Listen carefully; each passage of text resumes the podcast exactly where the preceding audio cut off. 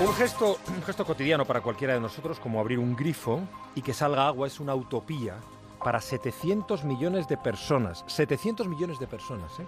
Según los datos de UNICEF, mil niños mueren cada día, sí, mil niños cada día, según UNICEF, por consumir agua en mal estado. Me gustaría tener el agua en casa para beber. Cuando abrimos la llave, sentimos va el chorro que tira allí, nos sentimos alegres, pues. Pensaba que era un sueño, sí, pero es una realidad. Esto que acabamos de escuchar son testimonios recogidos por la ONG Alianza por la Solidaridad. El primer día que el agua potable llegó al municipio de Villanueva, en la zona minera de Chinandega Norte, en Nicaragua. La mujer a la que escuchaban, Heriberta, ha estado eh, pues los últimos 70 años de su vida acarreando agua desde el pozo más cercano a más de 15 kilómetros, 15 kilómetros de su casa. Pero hace unos días el agua ha llegado a su puerta. Esta ONG, Alianza por la Solidaridad, ha dotado de agua potable a 3.460 familias, ha instalado 15 sistemas de riego y ha construido 1.800 letrinas que van a cambiar radicalmente la vida de la población de estos municipios nicaragüenses.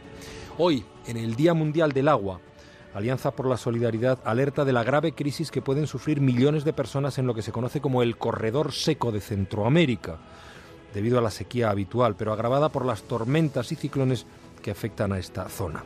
La FAO, la Organización de las Naciones Unidas para la Alimentación y la Agricultura, señala que en los últimos cinco años se ha perdido el 50% de los cultivos de ese corredor que atraviesa zonas de Guatemala, El Salvador, Honduras, Nicaragua y parte de Costa Rica.